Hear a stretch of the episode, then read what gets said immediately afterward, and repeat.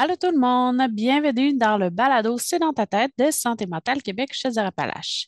Notre astuce du mois, c'est se ressourcer. Puis là, justement, j'ai une anecdote à vous raconter par rapport à ça. Dans le fond, en 20 semaines, il y a Marie-Philippe, qui est notre directrice chez Santé mentale Québec chez Appalaches, puis moi-même ici présente. On tenait un kiosque de sensibilisation pour le show d'automne. Dans le fond, c'est un projet qui découle euh, d'un comité qui a pour mission de contribuer là, à l'épanouissement des jeunes de la région dans leur communauté. Bref, Là, on a évidemment rencontré plein de gens et il y a une personne, entre autres, avec qui j'ai parlé de l'astuce se ressourcer, justement. Puis là, elle, elle disait qu'elle avait participé à une activité avec beaucoup de jeunes, puis qu'il y avait, euh, là, genre quelques jours, puis qu'il était allé marcher au parc régional du Massif du Sud à Saint-Philémon. Puis là, elle disait en joke que ça ne l'avait pas ressourcé. Mais tu sais, je comprenais son humour puis tout ça, dans le sens que c'est vrai que ça demande vraiment beaucoup d'énergie, une activité dans ce genre-là. Mais moi, ça m'a comme ouvert une porte pour y expliquer la différence entre se ressourcer et se reposer. Parce que, tu sais, où est-ce que je veux en venir là-dessus? C'est que se ressourcer, là, c'est pas juste de prendre une pause, euh, de dormir ou de veger à rien faire sur le divan en bon québécois. c'est, euh, tu sais, oui, ça peut être d'aller faire de l'activité physique. Euh, il y en a pour qui en faire, ça nous donne beaucoup d'énergie, tout ça. Mais dans le fond, le meilleur moyen, c'est de trouver sa propre façon qu'on a de se ressourcer. Tu sais, il y en a que d'aller jouer de la musique, ça va être vraiment ressourçant pour eux ou d'en écouter même. Euh, des personnalités qui ont comme euh, beaucoup le goût d'être très entourés de monde. Il y en a là que ça va leur faire un bien immense, mais il y en a pour qui d'autres qui ont juste carrément besoin de l'inverse, d'être seul à la maison, à pas voir personne. Fait que ça dépend de chaque personne. Il ne faut pas tout le temps se dire se ressourcer, c'est toujours se reposer. Dans le fond, se ressourcer, c'est ce qui va nous énergiser puis qui ce qui va nous faire donner le goût de recharger nos batteries. Et euh, bref, avec notre invité d'aujourd'hui, ben, c'est ça qu'on va découvrir ensemble. Comment on peut faire pour se ressourcer quand justement on a les blues de novembre puis que c'est plus gris dehors. Bonne écoute!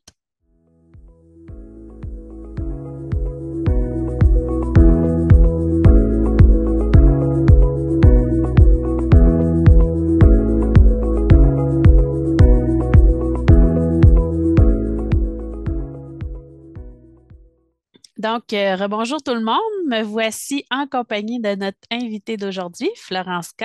Allô? Bonjour, bonjour. Eh, mais je voulais d'abord te remercier d'avoir accepté euh, de collaborer à notre balado C'est dans ta tête.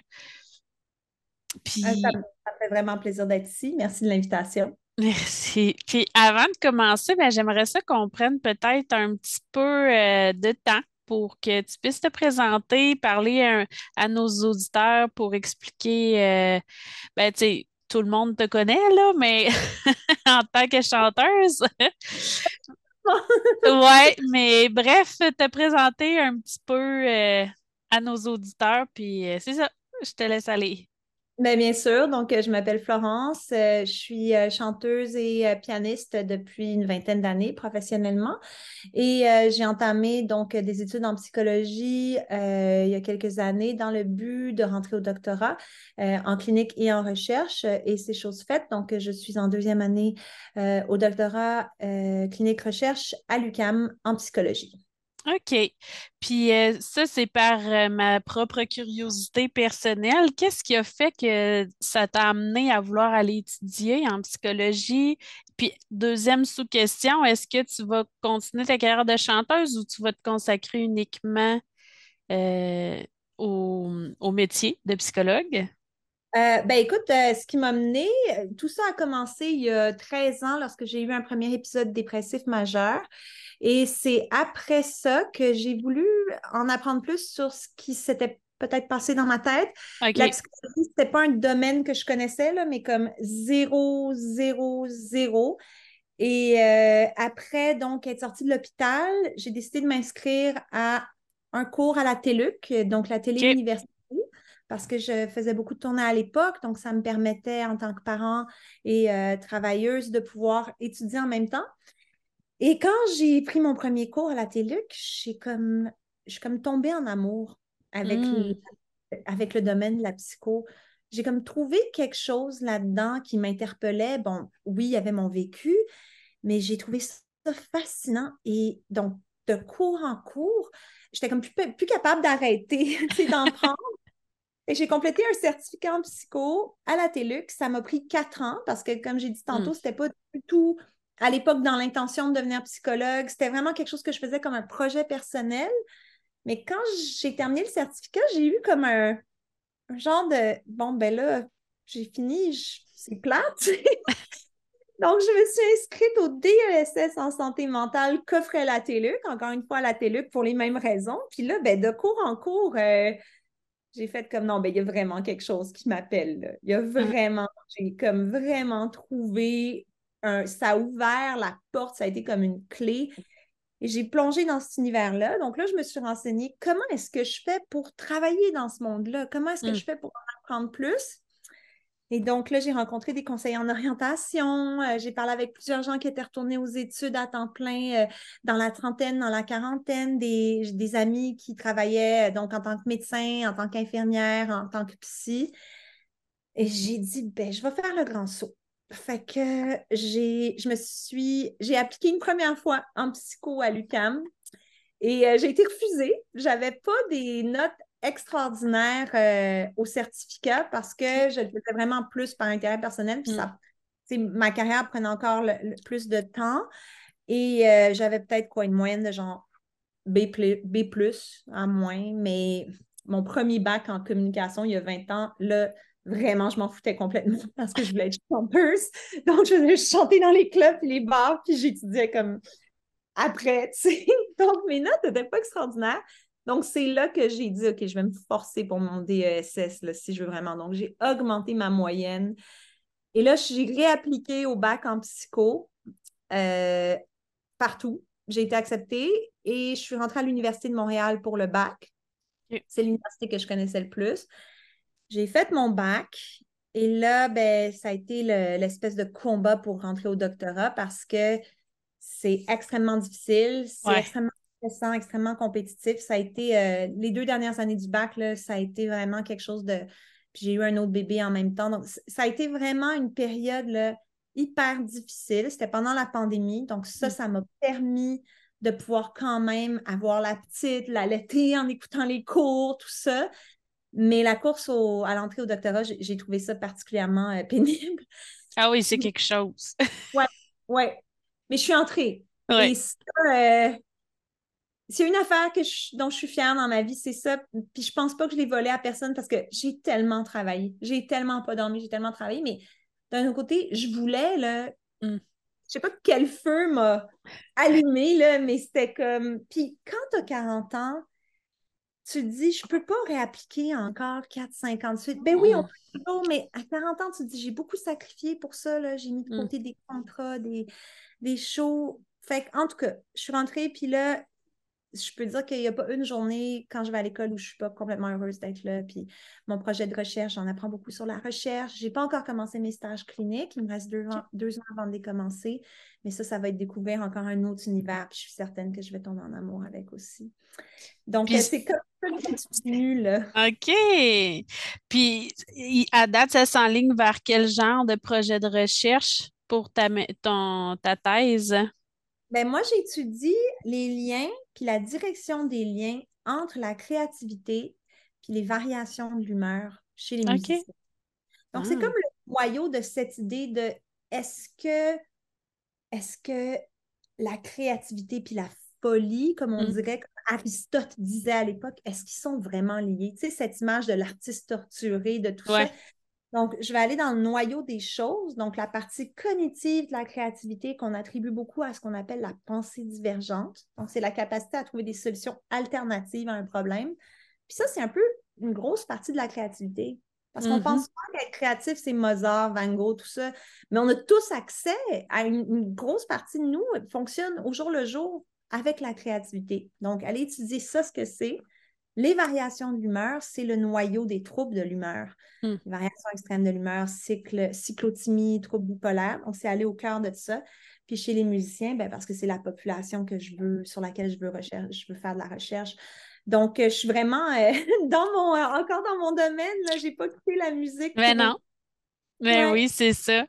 Mais c'est le fun parce que, tu sais, même la créativité, ça l'amène bien aussi euh, comme mise en contexte pour aujourd'hui parce que, tu sais, aujourd'hui, on se disait qu'on voulait parler des blues de novembre. Puis, tu sais, parce que, mettons, il y a tout euh, l'automne qui arrive, euh, le changement d'heure, la perte aussi du soleil, la grisaille, tout ça. Puis là, tu sais, la question que, que je veux commencer à poser justement, c'est à la fois peut-être ton opinion ou peut-être même si tu as pu étudier ça en psychologie, mais qu'est-ce qui expliquerait qu'on soit plus déprimé à l'hiver? Tu sais, à l'approche, là, qu'on ait les espèces de blues de novembre? Ben, il y a plusieurs facteurs. Fait il y a par exemple le facteur, il y en a qui vraiment vont avoir de, ce qu'on appelle de la dépression saisonnière. A un mm. aspect spécifique à ça aussi. C'est pas tout le monde qui va aller jusqu'à la dépression saisonnière on peut avoir les blues, mais ces blues-là peuvent se pathologiser en dépression saisonnière. Et pourquoi? Donc, par exemple, la lumière, hein, la lumière du soleil, on parle de vitamine D, on parle de dopamine, on parle de mm.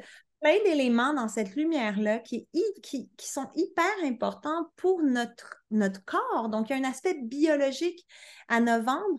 C'est cet aspect où est-ce que on tombe un peu sous le choc. Tu sais, on a mm-hmm. passé six mois là, dans enfin, on peut être dehors. Puis on, on a passé six mois là-dedans, puis c'est comme ça arrive rapidement. Octobre, mm. c'est encore coloré, tu sais.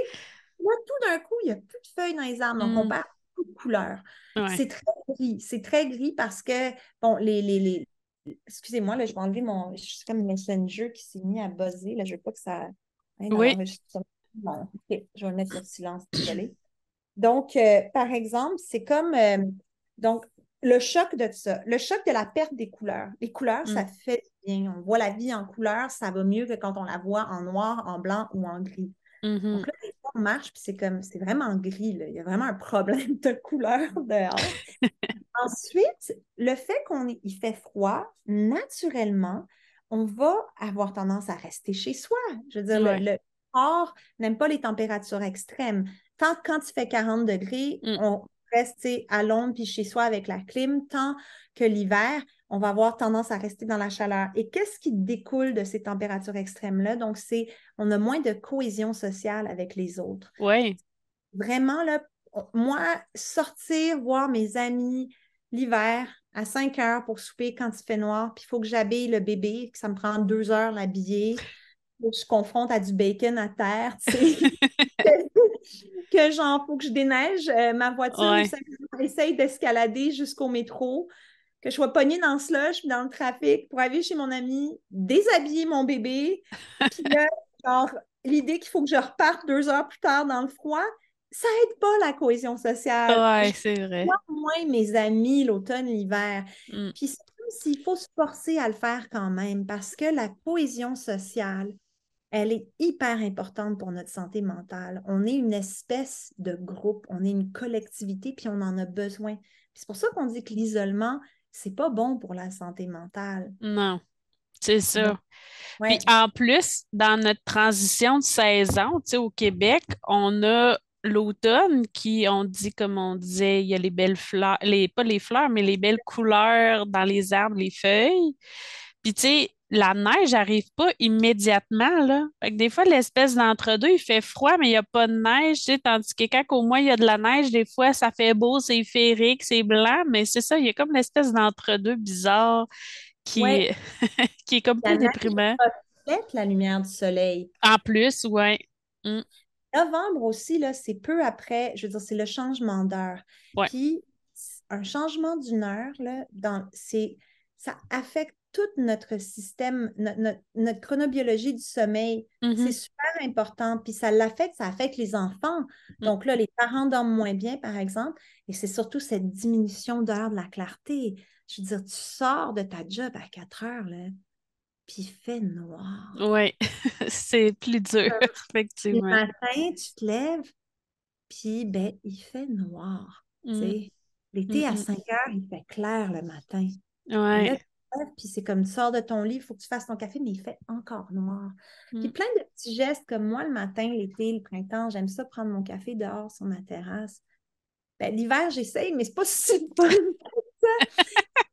Il y a tout ça, ces aspects biologiques, ces aspects sociaux, puis les aspects psychologiques aussi, parce que c'est pas chaque personne qui est capable de avec, avec ça de la même façon. Non, c'est ça. Parce ouais. que, tu sais, le, le- juste le simple fait d'aller prendre son café dehors, c'est, un geste tout simple, puis qui se fait comme tout de suite. Tandis que si tu veux le prévoir, ben, il faut quasiment que tu sois à la fin de semaine, tu aies comme un petit laps de temps pour te préparer un beau petit setup douillet. C'est comme moins euh, instantané, disons. Exactement. Ceci dit, c'est le bien-être, c'est ça se construit par blocs Lego aussi. Moi, Ouais. j'aime ça comme quelque chose qu'on construit avec des, des petits blocs qu'on met ensemble. Fait que c'est de trouver c'est quoi nos blocs l'hiver qui nous font du bien, puis les additionner dans notre journée. Fait que Mhm. par exemple, l'hiver, euh, qu'est-ce que j'aime? Là, il faut le trouver, puis qu'est-ce qu'on peut insérer dans notre journée? Moi, j'aime le yoga chaud l'hiver. Fait que là, je vais essayer d'implémenter ça plus dans ma journée parce que c'est des blocs de Lego pour mon bien-être. Qu'est-ce que j'aime l'hiver?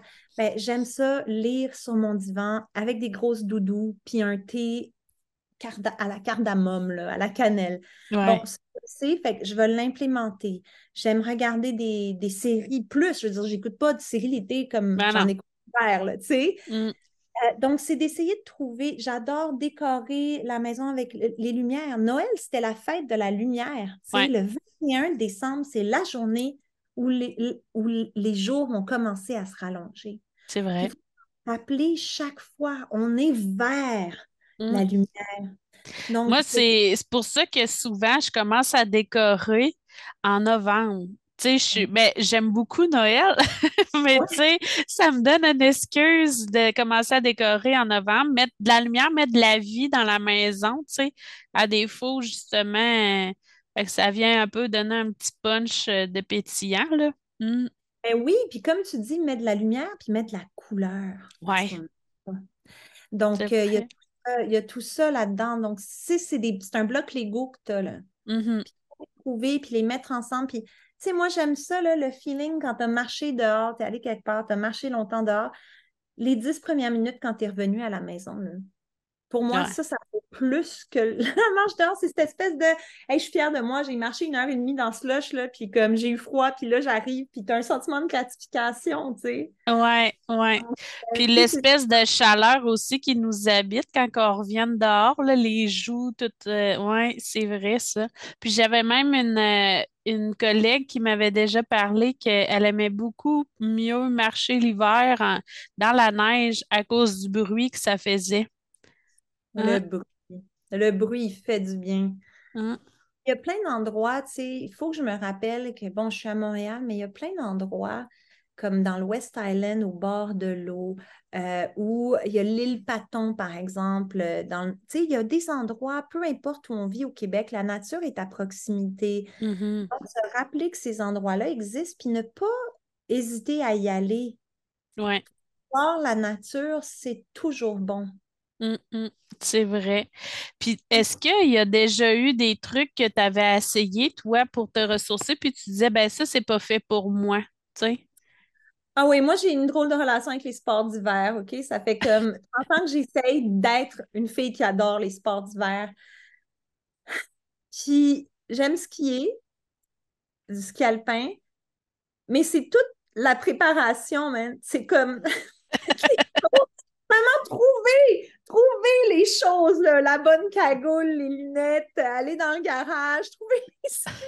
C'est pas comme si j'avais un chalet sur pans. Donc, déjà, ça, c'est un obstacle.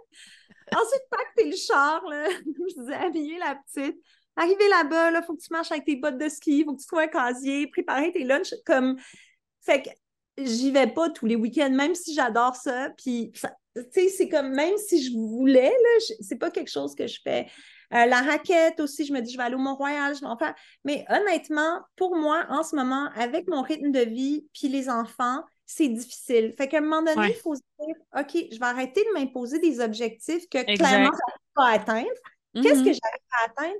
Ben, moi, j'arrive à marcher dans mon quartier. Ça, c'est facile pour moi. Fait que pour l'instant, c'est ça ma vie. Je suis pas capable de, planifier des grosses sorties de sport d'hiver. Ma petite est trop petite, j'ai trop d'études, je travaille, mais c'est correct, je vais arrêter de me, fixer des objectifs inatteignables. Je vais mm-hmm. marcher une heure ou deux autour de chez moi, puis je vais avoir un bel effet pareil. Ben oui. Fait que c'est juste, des fois, on s'impose des trucs qui sont tellement inatteignables que ça va avoir l'effet contraire, que ça va baisser notre estime de soi. Ah, je suis poche et je veux aller faire de la raquette. Ça va augmenter notre stress parce qu'on ne réussira pas à faire ce qu'on s'était prévu. Là. Mm. Exactement. Donc, de s'en tenir à ce qui est plus aisé pour nous, puis à trouver du plaisir là-dedans. Puis contrebalancer, tu sais, bon, est-ce que ça, c'est un stress ou pas? Puis peut-être une couple de fois dans l'hiver, planifier ça, mais pas dans des moments où est-ce que j'ai comme une journée dans ma semaine. Tu sais, c'est trop une journée, là. C'est ça, effectivement. En, dosant bien, puis en, en, en, étant comme plus équilibré là-dessus aussi, là, parce que des fois, ça n'a pas besoin d'être grand-chose, tu sais. C'est ça.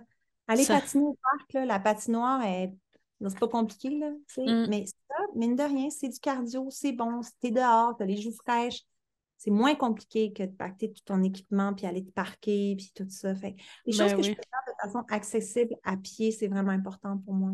Mm-hmm. Puis en respectant justement la réalité dans laquelle que on se retrouve, là. Exact. Mm. Exactement. Donc, euh, c'est ça, ça fait partie de mes Legos. Puis l'acceptation de, oui, j'aurais aimé être une, une dévote du sport d'hiver et clairement, je ne le suis pas. Je ne sais pas si je le serai un jour, mais j'aime marcher dans mon quartier. Puis, tu sais, même euh, à l'école, euh, au doctorat en psycho ou même dans les autres euh, étudiants que tu as peut-être pu croiser, est-ce que tu as déjà remarqué que ça l'affectait aussi les étudiants, ça, en général, les blues de novembre? Oui, parce que ça tombe aussi avec la fin de la session. Ah, ben oui, carrément. La fin de session, là, c'est pas vrai que c'est juste la deuxième partie de décembre, nous, on commence à angoisser dès qu'on a fini les intras. Hmm. Au des cours. Bon, là, cette année, je n'ai pas de cours pour me concentrer sur ma thèse. J'ai décidé de ne pas prendre de cours. Puis aussi, parce que j'avais besoin d'enlever ce stress, d'avoir toujours quelque chose à remettre, parce que sinon, je n'arrivais pas à me concentrer sur ma thèse. Mais l'année dernière, je veux dire, c'était horrible. C'est comme. Puis au bac aussi, c'est comme le stress occasionné par la fin de session est immense. Mm-hmm et c'est pas bon pour le corps. Donc, déjà, ton sommeil est affecté, déjà, ton corps est affecté parce que tu as moins de lumière, mm. tu vois moins tes amis, puis en plus, tu t'envoies une grosse dose de cortisol dans tout ton corps avec le stress, tu sais. Donc, c'est un facteur aggravant. Puis souvent, dans le milieu professionnel, on parle de la préparation des rapports annuels, des Noël. Tu sais, c'est stressant, là, gérer les personnalités dans les parties de Noël, gérer les sais, fait que c'est aussi un stress ajouté. C'est le fun, organiser tout ça. Là, je parle des, soirées de Noël, de la famille, tout ça. Mais en même temps, ça tire du jus aussi. Donc, comment trouver un équilibre entre cohésion sociale puis pas trop s'en mettre sur le dos en organisant des affaires? ça aussi, ça fait partie de la game. Oui, parce que des fois, tu sais, euh, je me souviens plus où est-ce qu'on s'était mis à parler de ça, mais tu sais, des fois, il y a comme des petites pauses qu'on peut prendre, puis des fois, il peut y avoir des plus grosses pauses qu'on a de besoin, tu sais. Fait que c'est de savoir jongler avec ça, là, parce que des fois, juste une petite pause, ça va nous faire du bien. Tu sais, dire je vais m'arrêter, je vais aller prendre un café de plus ou ah, là, tu sais, carrément, j'aurais besoin de dire je fais garder les enfants, tu sais.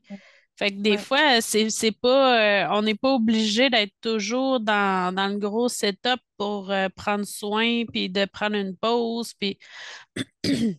pas toujours de partir en voyage ou aller au spa ou quoi que ce soit, mais vraiment, là, comme moi, des fois, ça peut, ben, la marche dans mon quartier, ça, c'est extraordinaire, mais ça peut être juste de comme dire, OK, là, j'arrête d'étudier une coupe d'heure, puis je vais lire un roman. Ouais de toute façon, ton cerveau devient moins fonctionnel après un certain nombre de temps. Oui. Puis c'est prouvé aussi. Oui, oui, c'est prouvé. C'est vraiment mm. prouvé. Même que, bon, on parle souvent de la technique Pomodoro. Ouais. c'est à cause des anciens, euh, les anciens, euh, pas chronomètres, c'est quoi le mot, là, excuse-moi, l'anglicisme, mais les timers pour le, à l'époque, c'était souvent des tomates, tu sais, ou des ouais. même. Puis c'était 25 minutes Fait qu'on dit que la technique Pomodoro, c'est que tu fais un grand blitz de concentration dans tes études pour 25 minutes, puis après, tu prends, je pense, c'est 5 minutes ou 7 minutes Mhm. de pause. Ouais. Je sais pas combien de minutes la pause. Mais bref, ça, je l'ai souvent fait avec des amis quand on étudie ensemble. Mais malheureusement, quand on est full dedans, souvent notre Pomodoro, c'était comme une heure et demie. Puis là, on sentait qu'on avait donné du jus. Mais Ouais. également, tu prends un break, tu te lèves debout, tu secoues tes membres, tu, tu fais comme ça avec ton cou, tu sais. Le corps en prend un coup d'être assis aussi. Ouais, là. Ouais, vraiment. Parce que juste des fois, l'effet de s'étirer, là, faire des étirements, là, c'est. Ma chiro, elle me dit ça souvent, ça, tu remercies ton corps quand tu fais ça, là. Hein? Juste des étirements. Mm. Juste lever ses jambes en l'air puis sentir la circulation du sang, là. Ouais, ouais. C'est la bonne expression, là, avoir les jambes en l'air, mais plus c'est comme ça aussi, euh, ça aussi, c'est pas mauvais non plus. Et bref, euh, c'est tous des petits trucs qu'on peut implémenter, comme tu dis, l'étirement, tu sais, d'avoir un, un tapis de yoga à côté de son bureau, là. Mhm. Pas obligé d'être des 50 salutations au soleil, là. Tu te couches, Ben puis t'es membres, ou tu fais un petit, une posture de l'enfant, ou Mm. tu quelque chose comme ça, tu- ça fait du bien, là. Puis, tu sais, même que je sais qu'il en existe des techniques d'étirement que tu restes assis, là, tu sais, que tu utilises justement ta chaise pour te tourner, puis faire des... Mais c'est ça, il y a plein de, il y a plein de trucs de possibles, là, par rapport euh, à ça. Ouais, puis je pense que ce qu'on est en train de dire, toi et moi, là, c'est que ça revient vraiment au point que tu as soulevé tantôt, ça n'a pas besoin d'être gros. Non, c'est ça. C'est quand c'est trop gros, on le fait pas. Mm. C'est comme si tu me dis, OK, moi, je veux recommencer à courir, là. Avant, je courais, je sais pas, 5 km par jour. Ben là, je vais recommencer à 4. Ouais. Si ça fait 4 ans que j'ai pas couru, je vais juste me décourager. Mm. Commencer à 1, 1.5, tu le construis tranquillement. Ben oui, vraiment, c'est ça. Mais est-ce que, parce que tantôt on parlait de dépression saisonnière, mais est-ce que ça fait partie du nouveau DSM-5, ça? C'est-tu un, un diagnostic officiel? je l'ai, attends. Je vais te le dire tout de suite, mais je pense que oui, je pense que je l'ai vu passer. OK. Parce que, tu sais, c'est ça, je me suis toujours demandé si ça existait pour de vrai. Je ne sais pas si scientifiquement parlant, il y a une recherche là-dessus, mais en tout cas, Oui, oui, on est là, je pense. À moins que je me trompe, mais je vais te le dire dans deux secondes, mais oui. uptick. Je le vois pas. Ah, il doit être dans Depression Season. Euh, Parce que, tu sais, clairement qu'on le ressent tous, là, peu importe à qui on parle, on trouve ça tout dur que le, tu sais, le, le- mettons les enfants, le coucher les enfants l'été, là, c'est quand même assez euh, compliqué parce que pourquoi je dormirais, il fait soleil dehors, même Ouais. encore à 9 heures. Puis là, tu es contente parce qu'à l'automne, tu sais, il fait plus noir de bonne heure, mais en même temps, c'est le matin quand tu arrives pour les lever, ils comprennent pas pourquoi tu réveilles parce qu'il fait encore noir dehors. Non, c'est ça. Attends, Other Specified Depressive Disorder. Je sais que maintenant, il y a le Premenstrual Dysphoric Disorder. Ah ouais, OK. Puis ça, je trouve ça le fun qu'ils le mettent parce que c'est pas assez reconnu que oui, des fois, c'est vraiment pas facile. Unspecified. Mm, attends. c'est vrai. Écoute, je vais pas te dire n'importe quoi. C'est pas ma spécialité. Là, je le vois pas à première vue. Je vais juste. euh, Je vais le googler. Ça va être plus simple que de chercher dans mon. Depressive. seasonal. Parce que, tu sais, pour certains, c'est ça, c'est quand même des mois euh, plus difficiles, même côté, euh, des fois, là, des tentatives de suicide. Mais, tu sais, j'ai comme le goût de dire aux gens, justement, que ça n'a pas besoin d'être très compliqué, puis de, Mm. de de garder ça simple, euh, de faire des trucs qui fonctionnent pour soi, parce qu'il y en a pour qui ils ont besoin de bouger beaucoup, puis il y en a pour qui d'autres que c'est pas ça du tout. Fait que c'est de se respecter là-dedans, puis de pas se mettre de pression, là. Non, c'est ça. Puis comme je disais, bouger, là, comme c'est bon pour la santé, OK? Ça, c'est prouvé 50 000 fois, là, bouger, c'est bon pour le cerveau. Fait que Mhm. pas tout le monde qui a comme le même accès à bouger, que ce soit pour des raisons physiologiques, mais il y a, il y a une façon de le faire euh, d'une façon ou d'une autre, comme tu disais, juste des petits étirements, c'est juste de faire Mhm. circuler les choses. Là, je viens de trouver donc le Seasonal Affective Disorder. Euh, c'est une forme de dépression. euh, Puis dans le DSM-5, c'est identifié comme une- un type de dépression. Ça s'appelle Major Depressive Disorder with Seasonal Pattern. Donc, Ah. euh, désordre, je ne sais pas le bon, dépression majeure avec un cycle saisonnier. Oui, oui, oui. OK. Donc, ah, ben. ouais, donc c'est pas mal ça. Puis c'est des, c'est des symptômes vraiment, vraiment. Perte de plaisir, c'est ça. Oui, ouais, exactement. Changement d'appétit, changement de sommeil, perte d'énergie, euh, inability to sit still, c'est comme la misère à rester juste assis tranquillement, euh, les mouvements ou les paroles qui sont ralenties, on se sent coupable, on se sent pas bien, la difficulté à penser, concentrer, faire prendre des décisions, même parfois des idées suicidaires. Donc, euh, c'est mm. ça, c'est très, très, très. ce sont des symptômes de dépression. Oui, oui, oui. Puis, tu sais, si on le sent aussi qu'on juste d'essayer de se ressourcer, c'est pas suffisant, mais c'est de jamais oublier non plus qu'il y a plein de ressources à la disposition. Tu sais, euh, il y a tellement d'organismes qui peuvent vous venir en aide parce que, on disait à quel point créer des liens, c'est important aussi là, pour briser l'isolement, mais il y a une panoplie d'organismes qui peuvent être là à la disposition pour dire, euh, même si on n'a pas un gros réseau d'amis, juste des fois de participer à des ateliers de cuisine collective ou du faire du bénévolat dans certaines organisations qui en demandent. Euh, puis, euh, tu vois, euh, ce qui est important, euh, c'est que si on a des symptômes comme ça, donc fatigue, perte d'appétit, tu sais, c'est pas nécessairement tout de suite la pathologie de la dépression. Non. Mais par contre, quand il y a de la détresse psychologique, puis quand le fonctionnement quotidien est affecté, il faudrait consulter à ce moment-là. Donc, mm. quand ça fait deux, trois semaines, trois semaines que les mêmes symptômes perdurent, qu'on on a de la détresse, puis qu'on a euh, de la difficulté à fonctionner normalement, c'est très important d'aller voir un médecin, d'aller consulter un psychologue. Euh, il ne faut pas attendre parce qu'on attend.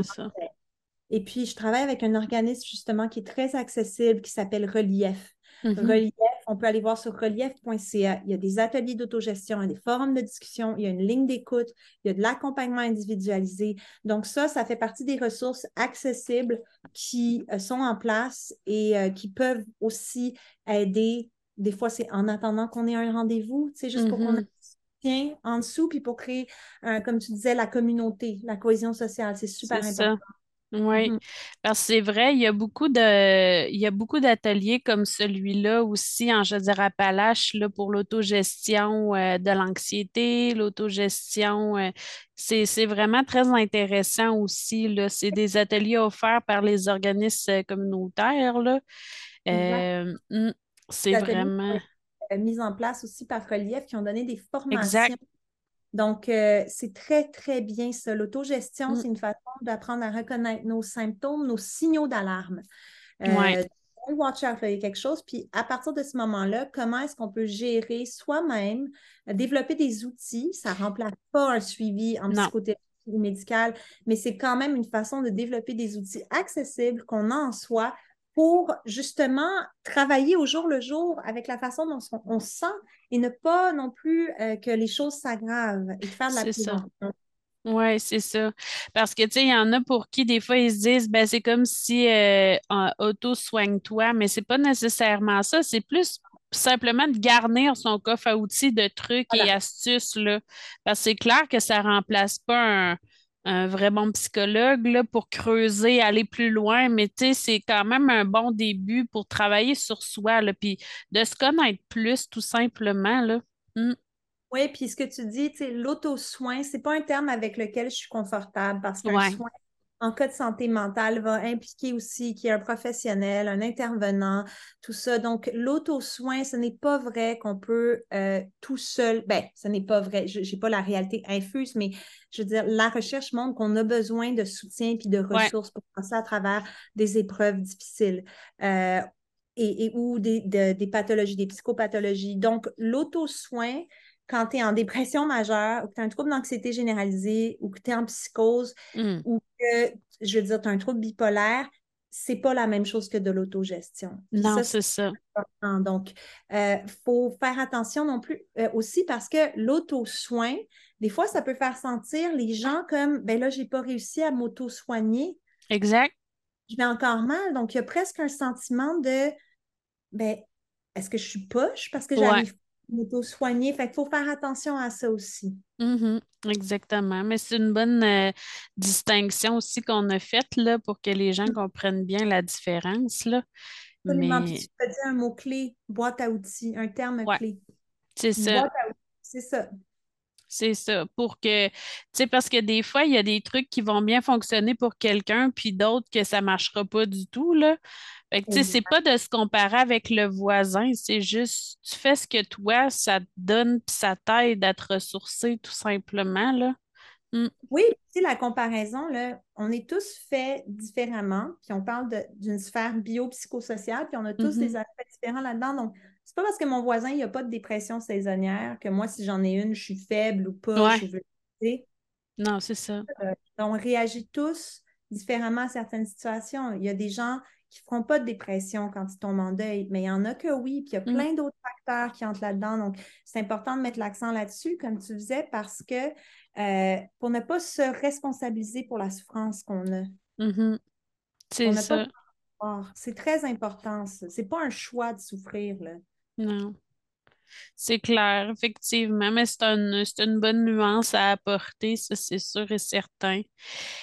Mais j'ai comme l'impression qu'on a fait le tour. Je sais pas toi si tu disais qu'il y avait peut-être euh, des trucs qu'on aurait pu partager encore plus aux gens ou euh, tu sais, je pense que ce qui est important, puis tu, tu l'as bien dit aussi, euh, le soutien, ne pas hésiter à ouais. La main à chercher de l'aide, à dire Hey, j'ai besoin d'aide. C'est pas une faiblesse, c'est pas de la paresse de pas d'avoir une dépression. Et la dépression saisonnière, c'est quelque chose qui peut effectivement grandement affecter nos vies. Donc, développer des, des outils, les entretenir, faire ce qu'on peut, faire ce qu'on peut, pas des Mhm. objectifs inatteignables. Puis moi, la lampe, là, la fameuse lampe de lumière du soleil là, que je mets sur mon bureau le matin, là, ben, moi, j'aime ça. Mhm. Fait que ça aussi, ça peut être quelque chose. Puis euh, dormir. Je pense que Ouais. on ne pourra jamais souligner assez l'importance du sommeil. Mm. Euh, et on a tous, il y en a qui ont besoin de 4 heures, donc qui ont besoin de 7 heures, il y en a qui ont besoin de 9 heures. Mais on le sait, là, quand on, on est bien, si on a dormi 6 heures, c'est correct, si on a dormi 9 heures, mais respecter notre rythme. C'est c'est ça. dans notre société, on a tellement de demandes de tout bord, tout bord, tout côté, mais si on tombe, le reste va tomber. Ouais. Une journée, ça peut faire de dire qu'on a écourté notre nuit, là, mais de le faire euh, 7 jours sur 7 euh, à chaque, tu sais, en continu comme ça, là, à un moment donné, ça le fait juste plus, là. Oui, puis le que, corps va en pris, le mental, puis les gens, nous aussi, le- la Mhm. concentration, on va être moins efficace. euh, Ouais. donc, euh, tout ça, c'est des outils. L'hygiène de vie, c'est toujours bon, s'alimenter le mieux possible, dormir, bouger un peu, tu sais, c'est comme, je sais qu'on le répète à toutes les sauces, mais c'est parce que c'est vrai. Ouais, c'est ça. Puis tu sais, c'est parce que ça n'a pas besoin de coûter euh, 2000 pièces là, prendre soin de soi. Tu sais, c'est très gratuit, ça. Hein? ça, la communauté. Fait que je pense qu'on a mentionné plein d'outils, plein de blocs de Lego. Mm. Euh, on a parlé des ressources, on a parlé de pourquoi est-ce que la dépression saisonnière est une chose, it's a thing, comme on dit. Fait que euh, moi, je pense qu'avec tout ça, j'espère qu'on aura euh, aidé ceux qui avaient besoin de plus d'informations là-dessus. Oui, de ce que tu fais aussi, là, le podcast, c'est pour, euh, pour informer, pour euh, vulgariser aussi au niveau de la science, puis ouais. pour aider les gens à mieux comprendre ce qui peut se passer dans la tête. Exact, exact. Mais en tout cas, merci beaucoup. Puis Ben, euh, ah, ça m'a fait vraiment plaisir, puis bravo pour ce beau podcast. merci. Puis bonne continuité aussi dans tes projets. Je sais que tu es pas mal occupé. Fait Ouais, moi aussi, moi, il faut que je fasse attention, là, je le sens, là, je suis fatiguée, fait que ce qu'on vient de dire, moi, c'est pas parce que j'en parle que j'ai la science infuse, puis c'est pas parce que j'en parle que j'arrive à maintenir tous mes trucs tous les jours. non, c'est ça. Mm. Là, je sais, tu sais, il faut que je fasse attention. Puis là, il y a du gros soleil, fait que j'ai plus d'énergie, mais dans un mois, il faut que je fasse attention. Fait que c'est Ouais. important. Et- Oui, oui, vraiment. Ben merci en tout cas. euh, Elle, prends soin de toi, toi aussi. bonne décoration de lumière de Noël. Oui, merci. OK, bye Bye bye. bye.